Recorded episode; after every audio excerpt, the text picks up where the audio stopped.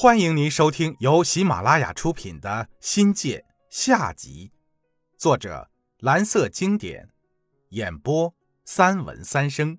欢迎订阅。第三章心梗。心梗是外来语，英语的全称是 myocardial infarction，意指心脏急性持续性缺血、缺氧所引起的心律失常、休克或者心力衰竭。本章借用“心梗”一词，是因为岳父的肾衰和母亲的脑溢血，让家人陷入无尽的悲痛之中。如心梗，在思想和精神上给人一种窒息或心力交瘁的感觉。一九九二年夏，我刚借调到桂林中学，全家人还来不及高兴，就查出岳父大人不幸患上了肾病，后又变成为尿毒症。消息一出。家人傻眼了，这是家族史上不该忘却的一年，也是继八四年后家族发生的第三次大变故。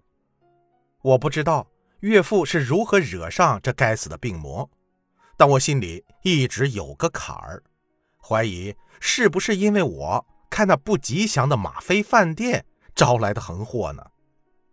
印象中的岳父魁梧壮实，有一张岳父纵马奔驰的照片。马背上的岳父俊秀潇洒，帅气的每个细胞都充满了男性张力。岳父姓郑，名世昌，灌阳县黄关镇花果龙村人士。十八岁那年应征入伍。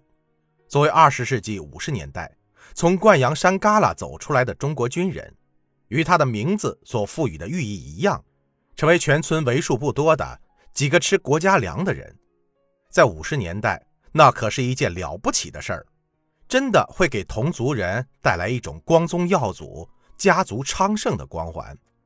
岳父当兵辗转于广东、湖南一带，一干就是几十年，后在湖南浏阳武装部扎下根。夫人的童年和少年就是在浏阳度过的。一九七八年，岳父带着老伴儿，连同三个女儿转业回到灌阳老家。就成了县检察院的一名刑侦科长，按农村的说法，算得上是衣锦还乡了。我不能完全明白军人的全部概念，雷厉风行、干练豪爽是我对军人的第一感觉。不错，中年的岳父英俊高大，长满络腮胡的瓜子脸浸透着冷峻和爽爽英气。眼中的岳父不善于与人交往，大都是公事公办。属于中规中矩的那一种，所以通常刻意的讨好对他不管用。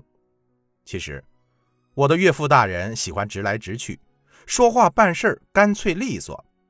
开始跟夫人谈恋爱时，我不敢上他家，怕碰到岳父时犯怵，不知道该说些什么。结果是越怕越拘束。第一次了解岳父是八三年的秋天。夫人考上大学，到外地求学去了。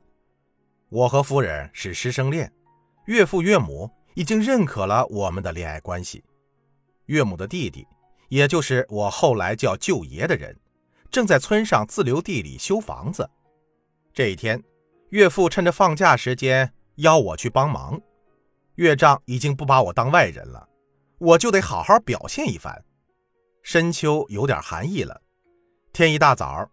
两人骑上单车，一口气踩到了岳母的老家时，已经是汗水淋淋。准舅爷也是高个儿、圆脸，笑得很朴实。因为都是亲戚，少了姐夫侄儿那套客套。一到工地，一家人就忙着倒浆、和泥、砌砖，忙得不可开交。两个外甥还是小不点儿，光着屁股在我们身边颠来颠去。那天我们都很卖劲儿。直到天黑才歇下来喝酒，岳父的酒量大得出奇，我平生第一次喝高度白酒，记不得是什么牌子的酒了，好像是岳父特意带过去孝敬舅爷的。我这一杯酒下肚就有些吃力了，说不行，白酒我不适应呀。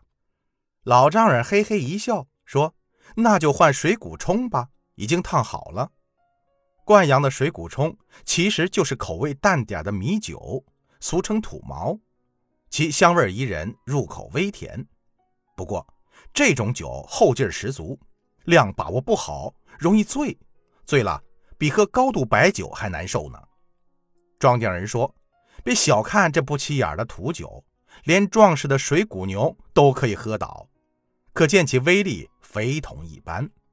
但都到了这个份上了，又是与老丈人对饮，虽不生酒力，但碍于留下好印象，不能露怯呀。于是硬着头皮喝了。”用的是灌阳喝油茶的杯子吧？我各敬了两位长辈一杯，估计只喝了三四两，就意识模糊，脸色苍白，想起身到地里撒尿，刚起座就一趔趄，幸好没摔倒，只记得老丈人那一脸的笑意。我说啊，真的招架不住了，只好以茶代酒。酒量小的我碰上酒量大的岳父，也不算丢人。这次。岳父大人考察未来女婿的酒量是否及格，不得而知。之前吧，夫人也说了，老丈人酒量好大，让我悠着点这次真是领教了。老丈人与老舅对饮，你来我往，一杯又一杯，两人喝酒都没休息过。最后，当舅的倒下了，可老丈人坐在原地，自己还在喝。我计算了一下，岳父少说。也喝了两斤，这个量，即使在把酒好饮的惯养人中，也是为数不多的。听众朋友，本集已播讲完毕，感谢您的收听，精彩继续。